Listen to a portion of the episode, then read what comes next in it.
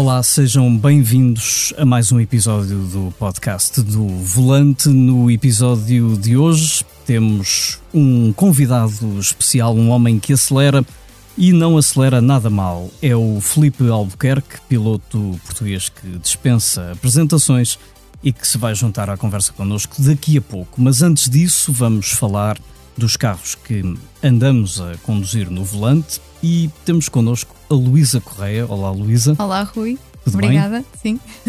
Então conta-me uh, o que é que andaste a conduzir nos episódios mais recentes do Volante. Vamos começar por aí. Então, eu nestes dois episódios uh, apareço com o ensaio do Seat Ateca, uhum. uh, que com certeza que já conseguiste ter a oportunidade de conduzir. Exato. Neste caso foi o motor 1.5 TSI. Uhum. E... e... o que é que te pareceu?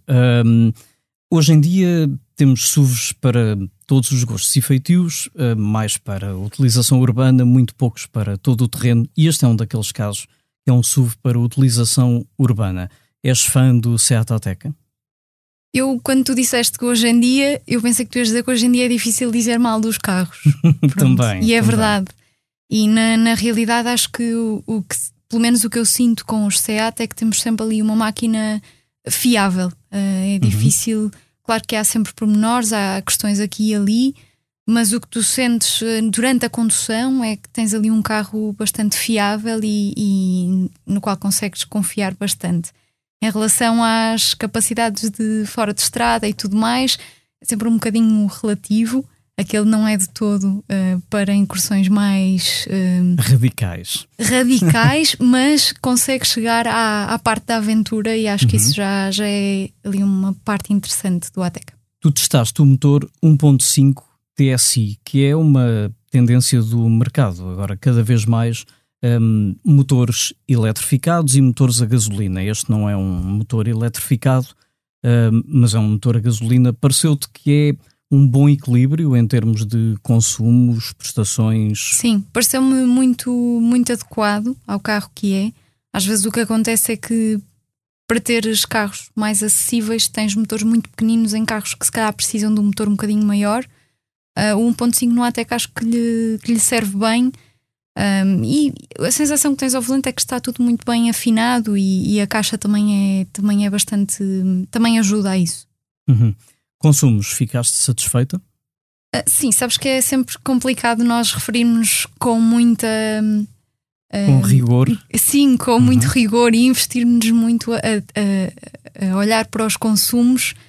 Uh, o que nos o que podemos fazer ali é tentar puxar um bocadinho mais pelo carro, tentar, tentar ser mais, mais brando com o acelerador para perceber como é que ele vai reagindo no consumo instantâneo. normalmente são carros com muito poucos quilómetros que nós testamos. Uhum. Uh, e no limite, tu podes imaginar como é que seria conduzir aquele carro no, no teu dia a dia. Uhum. Uh, para mim, que também não tenho um pé muito pesado, acho que me pareceu razoável para um carro daquele tamanho. É sempre uma coisa que temos alguma consideração, Essa alguma atenção. Parte do não teres o pé muito pesado, há quem discorde. E um não. dia podemos falar disso. um dia também podemos voltar à pista. Pronto. para, ver, para falarmos disso. Sim, estou, estou podemos, com muita vontade podemos que, que voltar voltemos. à pista, de resto vai acontecer, diria rapidamente. E, mas depois vais não, ter que justificar. Dia -dia, mas no dia a dia ah, acho é que, dia -dia, que tem pronto. alguma sim, contenção. E o que noto, por exemplo, o Luís, que é o nosso produtor, trata Uhum. muitas vezes de, de levar e trazer carros e faz ainda alguns quilómetros com eles antes de nós uh, chegarmos ao volante. Uhum. E normalmente eu baixo a média. Ok. Com carros com poucos quilómetros, é, com Sim. poucos quilómetros tu consegues ver a média a, a- a mudar. E eu É normalmente, desculpa sinal. Luís, mas é verdade.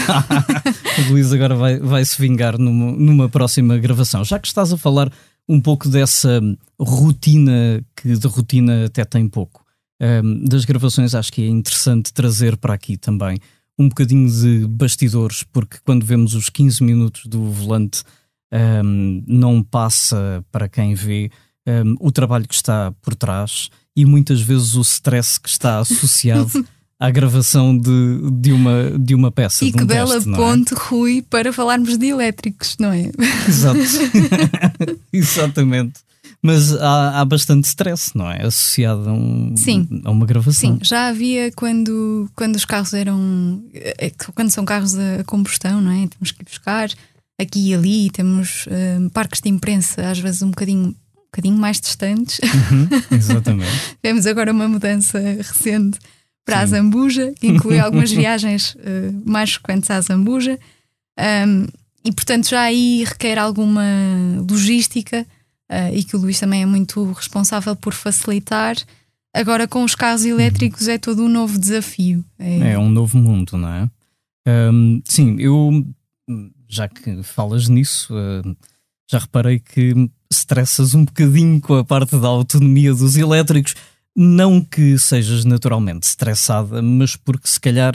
Um, Estás a fazer sinal que sim. fazer que sim, não, mas porque... sou normalmente um bocadinho estressada, acho mas que sim. não é um caso patológico, digo eu, uh, mas porque um, se calhar as tuas primeiras experiências um, ao volante de elétricos acabaram por ser um bocadinho traumatizantes, porque tentámos ir, se calhar, longe demais para os carros que eram. E já, e já lá vamos.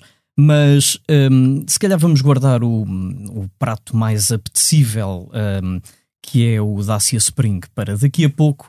Um, e vamos falar primeiro desta entrada da Mercedes no, no mercado dos elétricos. Uh, não é o primeiro elétrico da Mercedes, mas é o primeiro elétrico com um preço uh, mais cá em baixo, que é o Mercedes EQA que tem a plataforma do Mercedes GLA e, portanto, não é um elétrico criado de raiz pela Mercedes, mas é o aproveitamento de uma plataforma que permite à Mercedes fazer um SUV compacto um, 100% elétrico.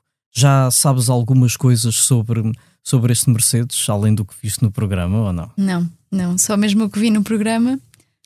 Então, memorizei o preço, os o preço, mil euros. Exatamente, que é, lá está, e, e, isso é importante, porque é aquilo que se calhar é o primeiro ponto de partida para as pessoas terem um, problemas com o elétrico, é o preço de aquisição. É? Claro que um EQA é bem mais dispendioso que um GLA na aquisição.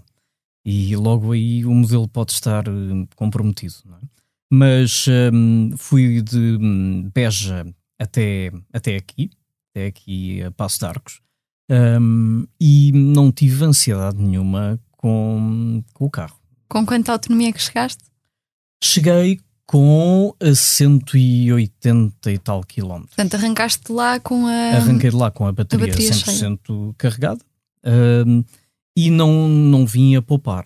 De resto, tentei fazer o percurso o mais uh, a direito possível, por assim dizer. Claro que nós, quando estamos a fazer um teste, temos de muitas vezes voltar atrás para fazer planos mas pronto, tentei que fosse o mais uh, normal possível o percurso que ia fazer. Tinha um mix de estrada nacional com autoestrada e pareceu-me que o carro é bastante eficaz. Não me pareceu fosse o mais eficaz dos, dos carros, até porque é bastante pesado, uh, mas pareceu-me um carro eficaz que me permitiu uh, vir de Beja até, até Lisboa, até Oeiras, um, sem, sem grandes problemas. Uh, não me pareceu particularmente dinâmico. Pois. Não é um carro muito emocionante de conduzir. Um, aliás, comparando com o GLA, com, com o 220D, as prestações do 220D são melhores. Pois. Ele é melhor na aceleração do 0 aos 100, o que é curioso até para um elétrico. É mais leve. O EQA pareceu-me bastante pesado mas no meio deste mix que até parece desfavorável para um carro que tem 190 cavalos, um, faz 8.9 do 0 aos 100, ele tem uma bateria de 65 kWh, um, portanto, para este mix todo, não me pareceu um carro que desiluda. É muito suave, muito bem sonorizado. A experiência é muito uma experiência de elétrico. Uh, uhum. Mesmo em autoestrada, pouco ruído de rolamento, portanto é, um, é uma experiência de verdadeiro elétrico bem feito uh, e que mostra que quando a Mercedes começar a, a, trabalhar plataformas criadas para elétricos, um, tem um caminho muito, muito promissor. Quando vier um 100% elétrico, mas já de raiz, não é? Uma coisa feita de raiz, porque eu acredito, não sendo eu engenheiro, quando pegas numa plataforma de um automóvel um, que não foi criada para isso e depois lhe vais acrescentar o, o peso das baterias, o volume das baterias, aquilo exige ali um bom trabalho de, de engenharia uh, para que resulte numa solução uh, convincente e, e, eficaz. Pronto, portanto, acho que a Mercedes tem um bom caminho traçado. De facto, tem este problema do, do preço e quanto a isso não há, não há muito que se possa fazer para já. Os elétricos vão de baixar de preço. E já que estamos a falar de baixar de preço, uh, isso já é uma realidade ou vai ser a partir de setembro, outubro, quando aparecer o Dacia Spring que eu fui conduzir à tua terra. Sim, verdade. Mas já que estás a falar do, do Dacia Spring, eu quando, quando me lembro dos clássicos que gravei com o Silva Pires, quando ele fala dos modelos não é, de há mais de 30 anos, que dizia, muitas vezes referia-se a eles como sendo o símbolo da democratização do automóvel Uh, o Spring Ska vai adquirir aqui um bocadinho esse papel na história da democratização do acesso a um, aos automóveis elétricos. Não tenho dúvidas nenhumas disso. Uh, é, é um carro que custa a partir de 17 mil, portanto é uma versão de 17 mil euros, outra de 18 mil. Um, com, é um carro de segmento A, é um citadino puro, com uma excelente bagageira, 290 litros. Uhum. Um, é uma excelente bagageira para um, para um citadino. Um, e, e, é um carro com tudo o que é preciso e é 100% elétrico. E isso é absolutamente extraordinário a Dacia ter criado, um, neste caso a Renault, obviamente, um carro. Ele, ele é baseado num carro que a Renault tem na China, é a mesma plataforma, uhum. o mesmo motor, o mesmo pack de baterias, um, e que, que é um carro criado exclusivamente para o mercado chinês e que agora aparece na Europa uh, com o, o, o, badge, com o símbolo da, da Dacia, Dacia, mas é basicamente o mesmo carro. E, e para te dizer que uh, o carro tem, desde logo, uma coisa que eu gostei. É muito leve para um elétrico. Uhum. Ele pesa menos de uma tonelada, 970 quilos, e isso sente-se, porque estamos habituados aqui a um elétrico, mesmo quando tem muita potência, a nível de física, sentes o peso. Sim. Aquele é assumidamente leve. Contraponto, tem um motor de 45 cavalos. E, 40... e, um botãozinho para reduzir para os 30 também, não é? E um botão para reduzir para os 30. Gente, se para ti 45 for muito ou estiveres muito ansiosa com a autonomia. Eu quando vi a peça. Tu pensaste, eu carregava Eu carregava nisto, sempre a conduzir, a sempre com o eco ligado. Para ver se reduzia assim para 15 cavalos.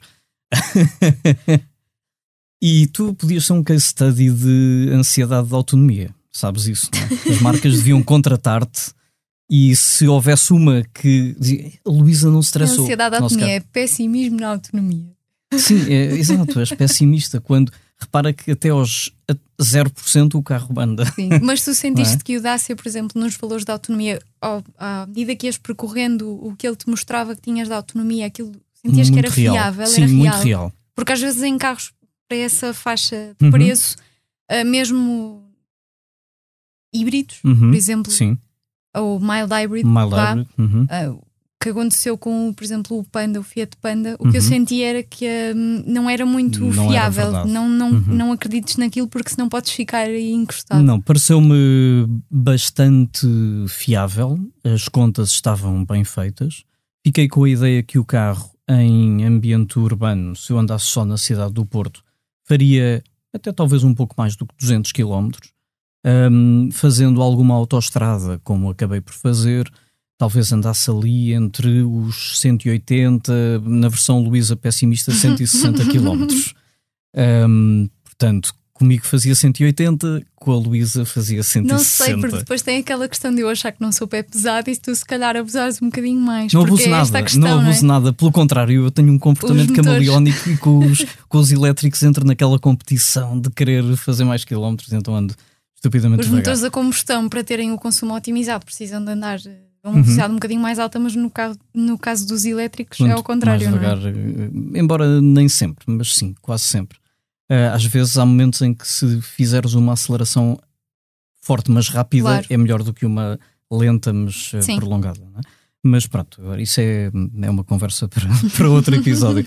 Um, mas, mas para te dizer que o Spring é lento, ele é lento. Uh, o, a marca do 0 aos 100 é assustadora, é 19.1, Uhum. mas dos 0 aos 50, que é aquilo que utilizamos normalmente em cidade, é muito rápido. Sim. E hum, regenera bem. hum, depois, como é um carro uh, com custos controlados, há coisas em que isso se nota. Sim, mas a, tu- a tua expectativa também já não ia muito alta nesse Não, sentido. aliás, não é? o carro surpreendeu-me. Um interior muito agradável, com plásticos duros, mas uma boa montagem, eh, com tudo o que é preciso: GPS, a câmara de estacionamento traseiro que dá sempre jeito em Eu cidade. fiquei surpreendida quando, Eh, quando é? É um que tinha. equipamento muito completo e honesto. Ar-condicionado manual, mas ar-condicionado, obviamente. E, eh, e isso é muito importante. Dizer, por exemplo, o carro tem uma insonorização que não é espetacular. Uhum. Muito ruído de rolamento, ou seja, a experiência não é uma experiência daquele elétrico onde não se ouve nada. Eh, algum ruído aerodinâmico em autoestrada, ruído de rolamento muito presente, eh, mas não se pode criticar porque ele custa 17 mil Não, euros é um, caso com, é um carro com um propósito e esse propósito é cumprido, não é? e cumpre muito bem esse propósito. E isso é absolutamente espetacular. E eu, eu conheço pessoas que já encomendaram o carro e não o tinham sequer eh, visto Uhum. ao vivo, não é? Portanto, Pois. viram em Não, fotografias. que- eu acho não que é? quem anda já a tentar ou a, ou a pensar mudar para um elétrico já andava atento ao, ao Spring. Exatamente. E, e pronto, e é um Quando é carro que ele chega? Ele chega em outubro, ahm, é o que está previsto. Ahm, tem uma, uma bateria de 27,4 kWh. Portanto, pode dar para, para muito, mas para uma utilização em cidade ah, chega e sobra Uhum. e não temos de carregar o- a bateria todos os dias. Claro. E também é uma bateria que, como é pequena, em meia dúzia de horas, mesmo numa tomada convencional, fica, fica carregada. Ahm, e portanto acho que o Dacia Spring tem tudo para ser um sucesso e, e vamos aguardar se calhar que por outubro quando ele chegar, até porque este era um pré-série, tinha ali coisas que não estavam exatamente como, como vão estar na, Uhum. na versão final. Uh, vamos aguardar para se calhar até fazer aqui um confronto do Spring com os principais concorrentes e, e se calhar vamos ter uma, uma agradável surpresa. Muito bem. E agora Parece muito bem. vamos dar as boas-vindas ao nosso convidado. Olá, Felipe, tudo bem? Olá, olá. Bem-vindo ao podcast do Volante, que é um podcast onde, obviamente, falamos de automóveis e já vamos falar dos teus automóveis, até porque sei que tens aí uma, uma história para, para me contar de um carro vermelho que tens na garagem. Mas antes disso, vamos falar dos automóveis em que tu aceleras mais e dessa tua mania de vencer. Como é que estão a correr as coisas? Parece que bem, não é? Sim, olha, desde o ano passado, eh, com a pandemia toda, que sei lá, as coisas começaram mesmo a correr muito bem. eh, e, e este ano correram lindamente o ano passado, que ganhei dois campeonatos, ganhei alemã. E este ano uma pessoa vai sempre um bocado com o pé atrás numa de será que vai continuar, ou já passou a minha sorte, mas o que é só é que a coisa é que tem nada de continuar a correr igualmente bem este ano, uh, com ganhei as 24 horas de Daytona, uh, Sebring não nos correu tão bem, uh, mas depois voltámos outra vez a ganhar a primeira corrida do Campeonato do Mundo, uh, em que está muito mais competitivo, uh, e ganhámos de uma maneira muito, ou seja, sem margem para dúvidas, portanto foi um, um domínio pleno, acho que só, só aconteceu uma vez em 2014 no Campeonato do Mundo, quando alguém pudesse, tenha dominado tanto assim desde o início ao fim, ou seja, liderar todos os treinos livres, todos os, todos os contratos e, e corrida, uh, só em 2014, quando o campeonato estava tão competitivo, portanto as coisas estão a correr mesmo muito bem, mas ao mesmo tempo é, é, manter a calma porque o campeonato ainda só agora começou. Hum, tu falaste aí em sorte, mas com esses registros todos quer-me parecer que a sorte desempenha uma pequena parte. Uh, sim, ou seja, eu, por exemplo, nas corridas de, de, de, de, nas corridas de resistência há sempre uma parte que nós não controlamos e acho que é um bocado como em tudo, não é? Mas, portanto, temos, não há campeões sem sorte. Agora, claramente que o resto, uh, tenho feito para que isso, que, que preencha os requisitos, ou seja, tenho, tenho-me preparado bem, estou numa, num momento de forma muito bom, uh, sinto-me muito à vontade com qualquer carro com que eu esteja a conduzir, uh, os meus colegas de equipa também, e, minha, e, as equipas onde eu estou inserido são, são muito, muito boas, uh, e isso tudo é claro que ajuda, ajuda ao fator de depois, se as coisas não correrem, não tivermos azar, ganhar, não é? quando o objetivo é ser campeão, há que ser muito exigente. Já disseste isso. Eh, em que partes do teu dia é que tu sentes que essa exigência toma mais conta de ti? Das últimas vezes comecei a ganhar mais e isso tudo eh, despoltou em mim que é quanto mais ganho, mais sinto a necessidade de treinar mais, de me preparar melhor, uh, porque neste momento acho que estou a chegar, estamos, felizmente, e é engraçado que estou a chegar a uma fase em que uh, já estamos se calhar a, a ganhar bastante numa de já começar a criar alguma inveja nas pistas. E, e aquela, aquele sentimento às vezes de um treino livre, houve um piloto que me passou e depois entrou para a box quando não havia necessidade nenhuma. Uh, e nós a falarmos entre nós foi, eu acho que isto foi mais uma necessidade dele querer dizer que me passou do que quer que seja, mas e, lidar com isso, ou seja, é engraçado chegarmos a esse, esse, esse, esse ponto que é ótimo, mas eh, e depois acho eu também que é claro que isto é sempre, estamos sempre a aprender, eu acho que quanto mais ganho, mais humilde tenho que ser e, uhum. e portanto tento, uh, tento ser mais humilde, tento respeitar mais os outros, uh, tento que este mundo redondo me retribua de volta uh, se eu me portar bem e, e, e, e for um exemplo tanto dentro e fora das pistas e portanto lá está, ganhei agora esta próxima, esta, esta passada corrida, este, esta semana já comecei a treinar para a próxima corrida que vai ser nos Estados Unidos, em simulador, analisar vídeos, uhum. enfim, um, um sem número de coisas porque quero muito, muito, muito ganhar a próxima corrida nos Estados Unidos. Olha, Filipe, um, eu acho que ainda te vou contratar como coach um, para a Luísa, porque a Luísa é ligeiramente estressada e um, não tenho problema nenhum em assumir que somos amigos e dos meus amigos tu és o mais calmo e até irritantemente calmo. Irritantemente, não é irritantemente, mas eu, eu comecei a seguir o, o Filipe já há algum tempo no Instagram e parece-me pareces-me sempre uma pessoa feliz e muito plena. Sim, claro. Isso faz-me bem, estás a ver, Rui? É. Faz-te bem. Portanto, é isso, Filipe. Vamos negociar isso a seguir. Um, aí uma, um coaching para, para a Luísa. uh, mas a minha pergunta era: como é que se treina a calma? Uh, bom, eu acho que isso faz um bocado parte da.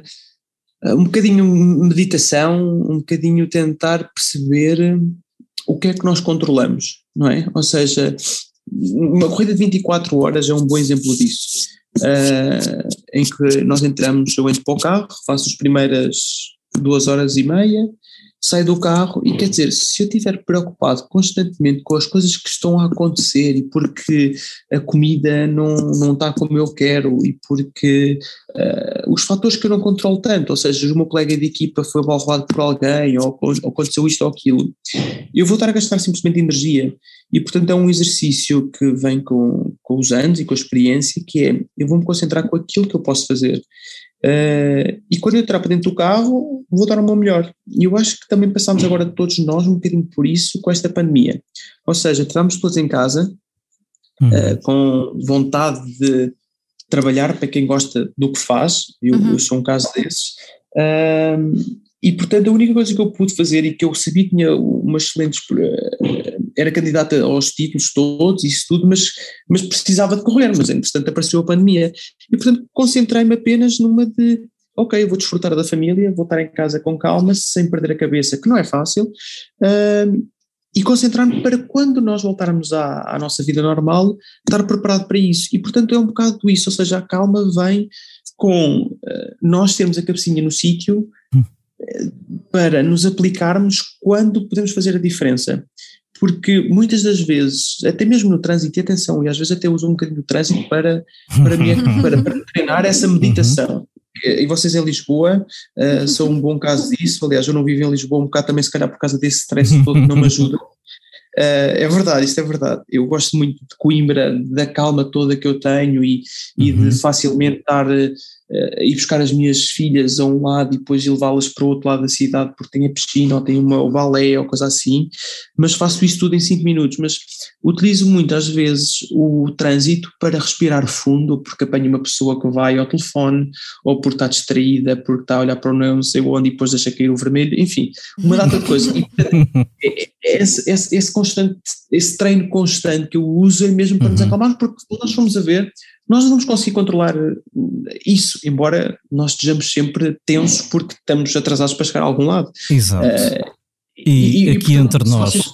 desculpa interromper-te, Felipe, aqui entre nós, olhando para a tua corrida de Daytona deste ano, um, e confesso que fiquei um, até chateado contigo porque foi realmente irritante ver-te naquelas últimas voltas uh, com um carro bem mais rápido atrás de ti e que não te conseguiu passar. E, juro-te que em casa eu era quase como se estivesse ao teu lado, dentro do carro, a ver a tua calma irritante com aquele carro nos espelhos. E eu não sei como é que isso faz, porque já não é só. Um, não é só pilotar bem, é muito para além disso. É, eu acho que toda a gente, menos tu, estava irritado. Na box estava toda a gente a perder anos de vida. Eu em casa levantava-me, ia-me embora, voltava e continuavas à frente.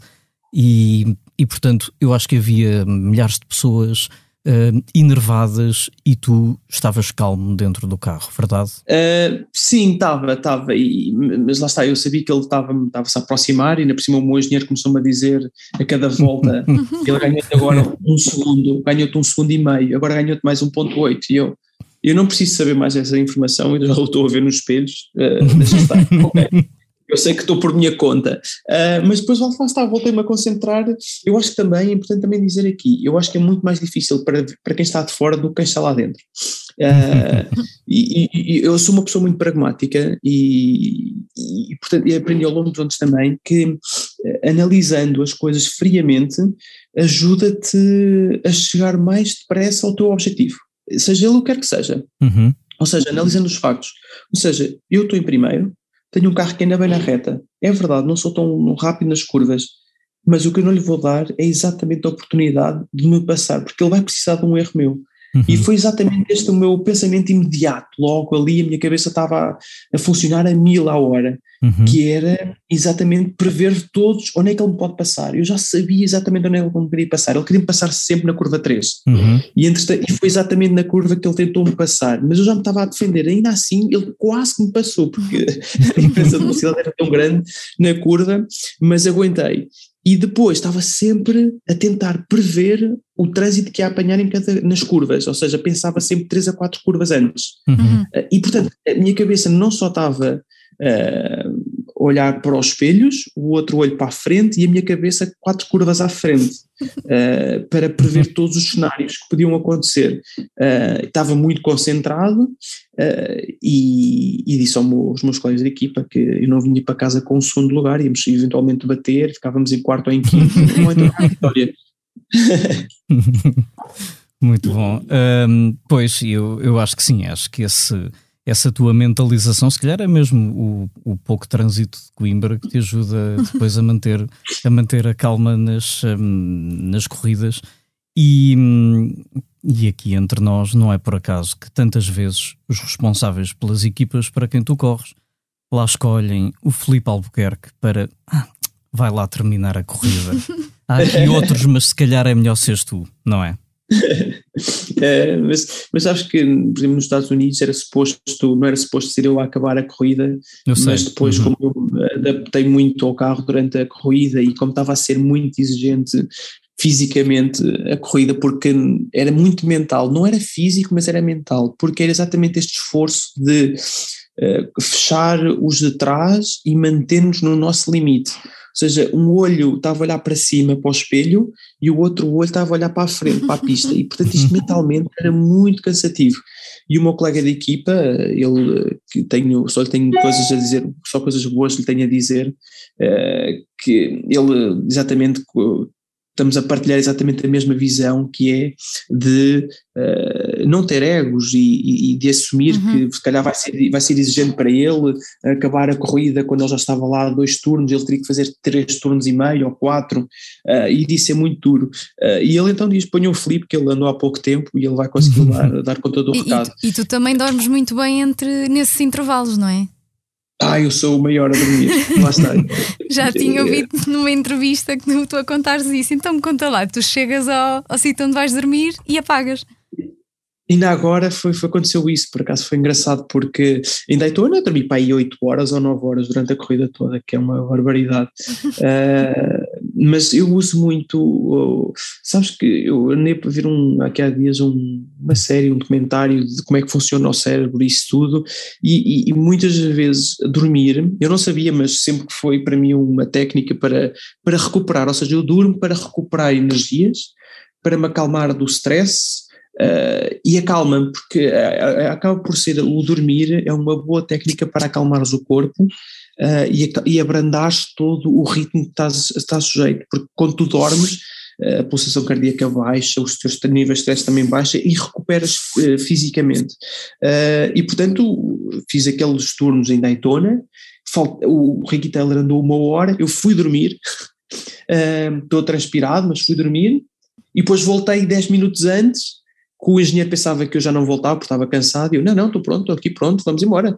E então lá entrei e fui. E é exatamente agora também em Spa, uh, eu tive uma massagem e fiquei a dormir, pronto. e, e então foi o meu dono de equipa, o Richard Dean, que me veio acordar, porque normalmente devia ser a massagista que me acordava. Filipe, uhum. és tu a entrar agora, faltam três voltas. Eu, vamos embora. Pronto, e tu acordas e... e Exato. E ganharam, pronto, é fácil. Aliás, sim, sim. é assim: uma pessoa dorme, acorda, guia a 300 km hora e ganha. Se é. calhar faltam boas noites de sono para, para acabar o trânsito em Lisboa, se calhar é só isso. Sim, sim, e, é quase, e é se calhar há, há, pilotos que precisam dormir melhor para depois não dizerem que as pistas estão escorregadias e. Ah, a, exatamente. A propósito exatamente. disso, Felipe, quais são as melhores desculpas que os pilotos inventam quando as coisas correm mal? É, assim, é, é, isso aí por acaso é, um, é, uma característica dos pilotos que é, diz que sim. está sempre em desenvolvimento, ou seja, é, nós, nós, e eu, eu considero também um dentro, claramente dentro desse grupo, é, que nós acabamos sempre por eh, espontaneamente dar uma desculpa muito válida e, e, difícil de contornar e principalmente quanto melhor é o piloto, mais credível ele for, mais as pessoas acreditam, portanto é um problema. e, e, isto é verdade, isto são factos, são factos. são factos. E, e, e, e, portanto, é claro que essas desculpas do, do, do, do Verstappen, eh, o, o que depois também o que é difícil também, eu acho que é mais da Fórmula 1, é exatamente ter entrevistas a quente, ou seja, quando ele sai do carro. É Exato. claro que uma pessoa desembucha ali, exatamente do, do ponto de vista de, de, de quando estás com o capacete, e, e portanto dá para culpar toda a gente, não é? Exatamente, exatamente.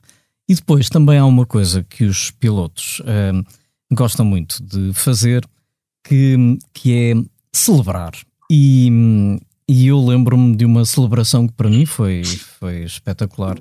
Foi já há uns bons anos, um, quando venceste pela primeira vez em Daytona e que eu felizmente estava lá. Um, ainda te lembras uh, do que é que fomos fazer depois da corrida ou não? Um, em Daytona 2013, Com não foi? O Oliver Jarvis, exatamente. Já não me lembro, já ah, não me lembro. É, me é normal que não te lembres. Tantas vitórias. É normal que não te lembres, uh, porque eu acho que a partir de certa altura vocês já não se lembravam de muita coisa. Pronto. mas, mas sim, então ainda bem que, que, não te, que não te lembras, porque hum, também é capaz de ser chato de contar aqui. Mas, mas sim, isto era para te perguntar se, se agora que ganhas tanto, continuas a celebrar da mesma forma um, efusiva e até algo violenta. Depois, é da, lá, depois das coisas tão violentas. Um uh... Para ti foi mais do que para mim, mas uh, pronto. Uh, não, olha, sabes que ultimamente, principalmente com, com, a pandemia, está tudo fechado, não, não, não há nada para onde ir. Uh, e era um bocado aquilo que eu estava-te a dizer também há pouco. Uh, a, minha, a Joana, a minha mulher, dá-me muito na cabeça por eu não ser uma pessoa que celebre, uh, festeja a vida. Hum. Ou seja, um, ainda em Le Mans este ano uh, as coisas correram muito bem uhum. uh, e lá está, porque eu consigo dormir, uh, apesar de Le Mans foi a única corrida de 24 horas da minha vida que eu não consegui dormir as horas que gostava, porque estava, estava nervoso, porque sabia que era uma oportunidade excelente para ganhar. Uhum. acredita ou não, mas estava toda a gente para ir dormir, tipo às 10 da noite, e eu estava fresco nem uma alface, eu até pensei mesmo, não, aliás, aqui, aqui, aqui não era dia, a questão era essa, pensei para aí umas oito e meia, nove, sempre umas oito e meia, nove, foram todos para a cama e eu ainda pensei ir correr. é uma tava, boa atividade, não é? Para acabar um, um dia. Não tinha, estava tudo fechado, não tinha nada para fazer, e então, se calhar ainda vou correr, não, não estou bem, se calhar vou correr um bocadinho para descomprimir. Depois acabei por não ir, fui para o quarto, pus-me na cama com o computador e comecei a analisar a corrida. e então comecei a fazer perguntas ao meu engenheiro, uh, mandei-lhe um mail logo, portanto ele na segunda-feira de manhã quando acordou já tinha logo um mail com uma data de, olha, naquela volta quando eu bloqueei, lembras-te, foi a volta 274 que eu estava aqui a ver, eu bloqueei mas é muito estranho. Depois podes mandar a telemetria para eu ver, não sei o que mais, e comecei a analisar isso tudo. Porquê nós perdemos também tanto tempo nas boxes com, com, com os reabastecimentos? É que senão nós tínhamos acabado com uma volta à frente dos nossos adversários. E por aí fora, comecei logo a pensar no que é que nós podíamos ter feito melhor, o que é que, uhum. que, é que, ou seja, comecei logo a analisar e depois começar logo a pensar na próxima corrida, que era do ILMS, para que eu queria ganhar muito a corrida para selar, para fechar logo o campeonato do ILMS antes de ir para Portimão. Uh, e portanto comecei com, com esses pensamentos todos de, lá está, sabes que quando uma pessoa corre por gosto, ou seja, eu faço estas coisas, ou eu corro e, e uh, adoto móveis, ganho uma corrida, mas faço-o por gosto, ou seja, não é uhum. por, por, estar no pódio ou por vir para casa e dizer que sou o maior e que trouxe uma taça, não o faço por isso, faço porque me dá prazer, pleno. Uhum. Uhum. Mas sabes que isso é uh, raro num piloto, não é? Porque um, se, se, há, se há espécie, por assim dizer, que tem um ego exacerbado, normalmente são os pilotos, sabes isso? Eu, eu, eu, sabes que eu, eu, eu, tento perceber e aprender principalmente com os maiores pilotos de. Pilotos não, primeiros atletas. Eu acho que é maiores atletas de sempre. E, uhum. por exemplo, tu tens um Cristiano Ronaldo, tens um Ayrton Senna, o Michael Jordan, uh, tens uma série de, de, de, de, atletas, de indivíduos, de, de, galácticos que eu tento aprender sempre um bocadinho com cada um deles e o que é que os levou a fazerem a diferença num mundo sempre tão competitivo. E eu acho que eh, sim, o ego pode-se meter no meio, Uh, arrogante não, mas confiante sim, e muitas das vezes uma coisa pode-se passar por cima da outra e então é prejudicial, e, portanto, é esse equilíbrio difícil que acho que está o sucesso. Uh, e é claro que também temos sempre que aceitar que nunca vamos ganhar tudo, porque temos que. Vai chegar um ponto em que simplesmente há outros pilotos, há outros, outros atletas que são tão bons como tu e, e que as coisas estão a melhor para o lado deles. Uh, e, portanto, mas até lá tens que fazer tudo o que tu podes para conseguir perceber o que é que te levou ali, sabes? E então ando um bocadinho uhum uh, sabes, a tentar perceber um bocadinho o estudo desta, estas vitórias e isso tudo, mas, mas porquê agora? Porque ao fim e ao cabo eu também sentia que há um ano ou dois anos que eu já lá estava, sabes? Uhum. Exato. E, e tu que hum, já se percebeu por esta conversa, meditas muito, pensas muito no que estás a fazer. Um, alguma vez pensas um, onde é que ainda queres chegar e, e no que deixaste para trás e, e não chegaste, estou a falar naturalmente um, da hipótese da Fórmula 1 que acabou por não se concretizar, um, e, e, se isso te motiva um, a ir mais longe e, e, a estabelecer aquilo que ainda queres fazer? Olha, na altura da Fórmula 1, quando eu estava muito próximo e atingi os objetivos que foram propostos pela Red Bull, uhum. uh, é claro que, e, não cheguei, uh, é claro que fiquei muito triste e desmotivado, e enfim, uma série de sentimentos que uh, demoraram a fazer sentido e, e a conseguirem endireitar-me, digamos, a parte de a paz interior, sabes? Uhum. Uh, mas depois uma pessoa começa a perceber e começa a saber tantas histórias de pilotos que não chegaram lá, nunca, eh, não pelo seu talento, não chegaram lá, mas sim pela oportunidade do investimento, do dinheiro. E depois tu vês a vergonha que é certos pilotos estarem na Fórmula 1 ou terem lá ido uh, dizer, e não pronto, merecerem. Eh, pensaste logo num nome, não é? Pronto, deixa lá. Não, não, não, por exemplo, neste ano estás a ter uma, uma vergonha de um piloto que está lá uhum. simplesmente porque sério? paga. Ainda, e, ainda não dei por isso. Ele está lá. É que eu, acho que ele está normalmente virado ao contrário. Exato, isso, exato. É isso, ah, porque ele vai no sentido contrário. É isso. Não exatamente, mas isso, isso, dá, isso dá uma paz interior, ou seja, hum, uma pessoa, achas que, será que eu me devo mesmo chatear com isto quando uh, é um, é um mundo ridículo e, e até prejudicial para eles próprios, sabes? Uhum. Uh, simplesmente por causa do dinheiro. Uh, e portanto ganhei a minha paz interior passado alguns anos e perceber que eu tinha que ser piloto profissional e comecei a ser. E uhum. depois uh, a minha mentalidade foi sempre um bocado numa de entrar onde entrasse para ganhar. e era uma, uma realidade, era um objetivo bastante simples. Mas depois há uns anos para cá, o meu objetivo é claramente ser uh, o melhor piloto, uh, neste caso dedicado à resistência, do mundo. Exatamente isso. Ou seja, comecei a pensar. Uma pessoa, quando, quando eu digo do mundo, é, é um bocado intimidante dizer essa palavra, ou até um bocado, uh, se calhar, ambicioso demais, porque, sei lá, acho que o mundo é tão. ser um melhor piloto do mundo, ou uma coisa assim, é tão megaloman, pode ser tão megaloman que se calhar, sei lá, se calhar também são as minhas raízes ou coisa assim, que nunca me permitiu pensar assim, mas, mas a questão é que depois comecei a pensar, bem, eu estou, acho eu, nas melhores, nesta melhor equipa dos Estados Unidos, o melhor campeonato dos Estados Unidos neste momento é, é, o melhor campeonato de resistência neste momento é os Estados Unidos. Uhum. e eu, essa equipa quer-me. E depois uma outra equipa também a, a tentar namorar para ver uhum. se eu ir para lá. Uhum uh, que acabei por ir, que foi a Wayne Taylor. Uhum. Na Europa e no Campeonato do Mundo de Resistência não há lugar para ir para uma equipa de construtor porque, porque não há, só há, só há a Toyota uhum. e esses, esses, lugares estão cheios e os pilotos que lá estão são igualmente do meu, do meu patamar uh, e portanto estão a andar muito bem.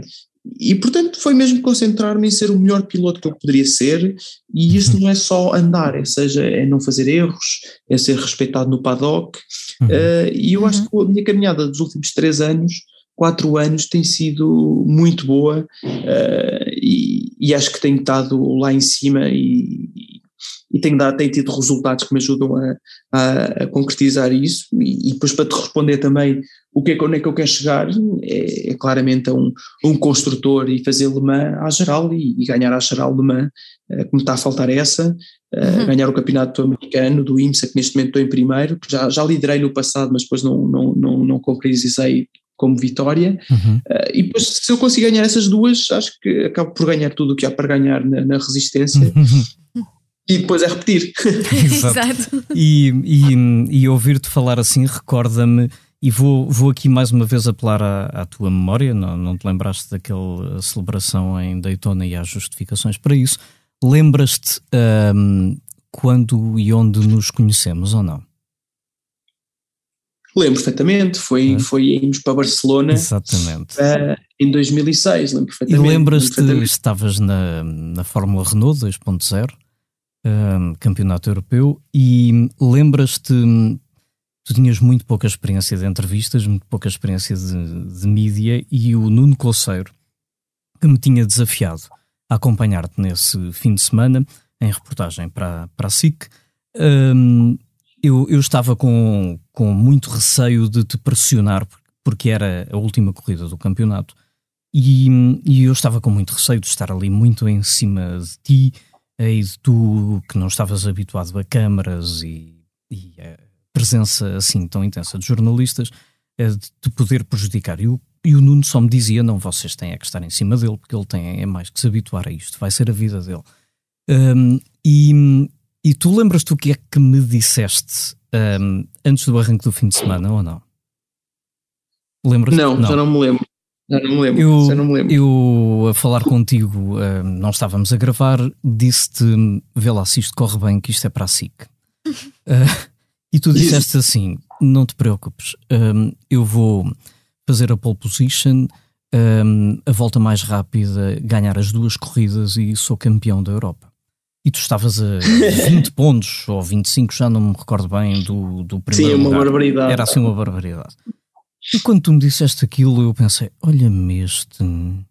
E o, o Nuno olhou para mim, eu olhei para o Nuno, e a verdade é que fizeste a pole position das duas corridas, fizeste a volta mais rápida e ganhaste as duas corridas. E, e eu, naquele dia, ganhei uma admiração por ti brutal e pensei: este gajo é maluco, mas guia bem, guia mentir, bem para caraças.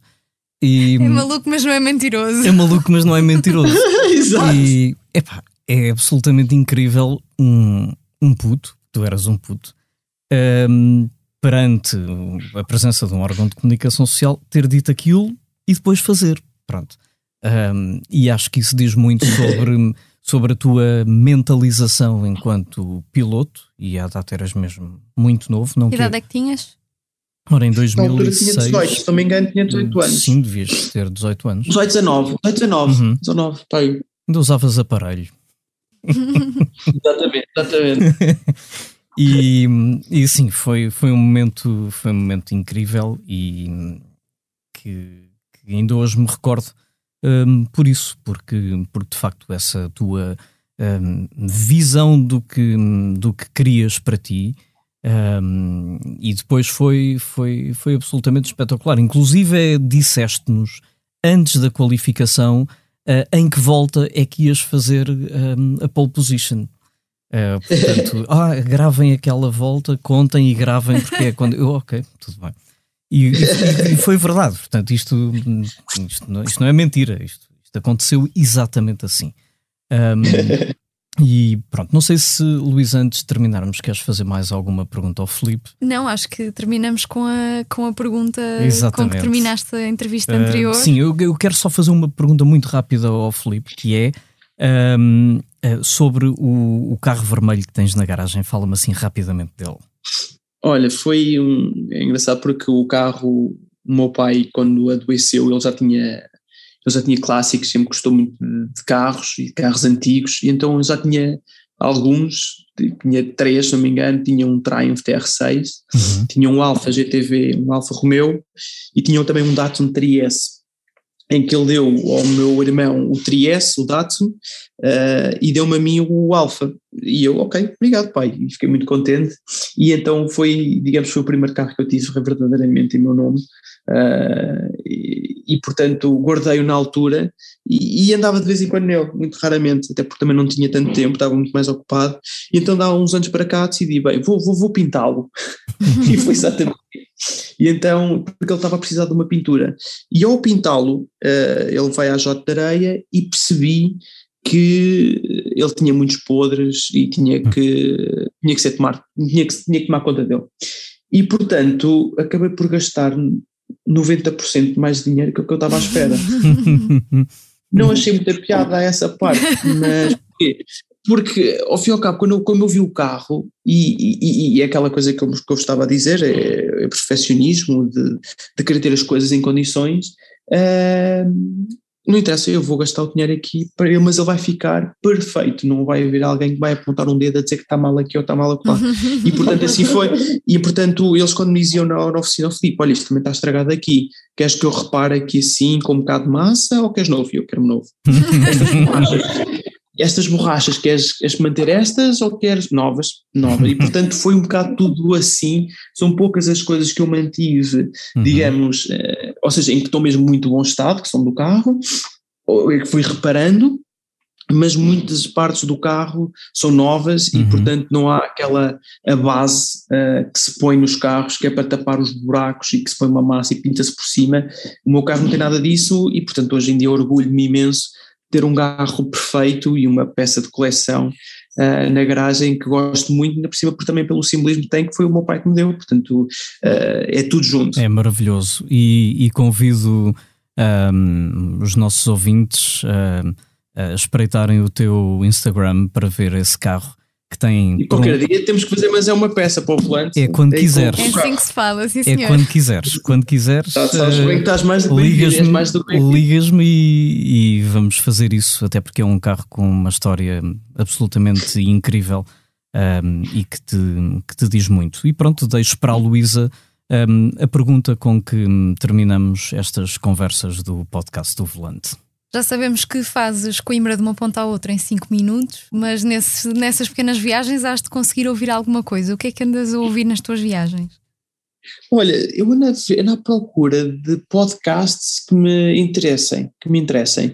Uh, muitas das vezes até vou ouvir com as miúdas, porque depois vou ouvir o Frozen ou vou ouvir uma coisa qualquer, uma música qualquer, uh, da, enfim, das, das, das, Disney Worlds desta, desta vida, porque vou sempre com uma delas para trás e para a frente com elas, uh, mas portanto uh, não sou muito a ouvir música, devo, devo, devo, devo, dizer, não sou muito a ouvir música, até por exemplo quando vou correr ou quando estou a treinar, uh, canso-me rapidamente das, das, das músicas que tenho, mas depois vou ouvindo ao rádio comercial, uh, devo dizer, ou então vou, tô, quero ver se começam a enverdar pela parte dos podcasts para para, lá está, o volante vai ser um deles, claramente, acho para, para aprender. Para aprender, uh, acho que uma pessoa bebendo o sumo das outras pessoas torna-se melhor. Muito bem. Obrigada, Felipe. Muito obrigado por uma, como sempre, excelente conversa. Aprendemos sempre muito contigo. Obrigado, vocês também pela, pelo convite.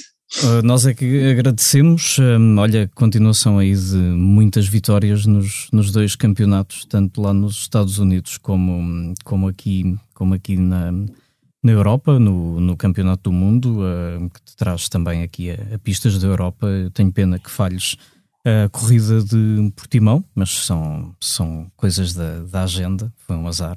Exatamente. Mas continuação de muito sucesso. Não se deseja boa sorte a um piloto, por isso, continuação de muito, muito sucesso e um piloto, abraço grande. Não precisa. Okay. Bom trabalho. Boa sorte Felipe. para vocês também. Obrigado. Obrigado. e boa sorte para vocês também nesse vosso podcast. Obrigado. Gostei muito da, da entrevista. Obrigado, Felipe. Um beijinho e um abraço. Obrigado. Obrigado. Grande abraço. E foi assim a conversa com o Felipe Albuquerque. Chega ao fim este segundo episódio do podcast do Volante. Comigo, Rui Pedro Reis, também com a Luísa Correia e a sonoplastia do João Luís Amorim. Obrigado a todos os que estiveram aí desse lado e até ao próximo episódio.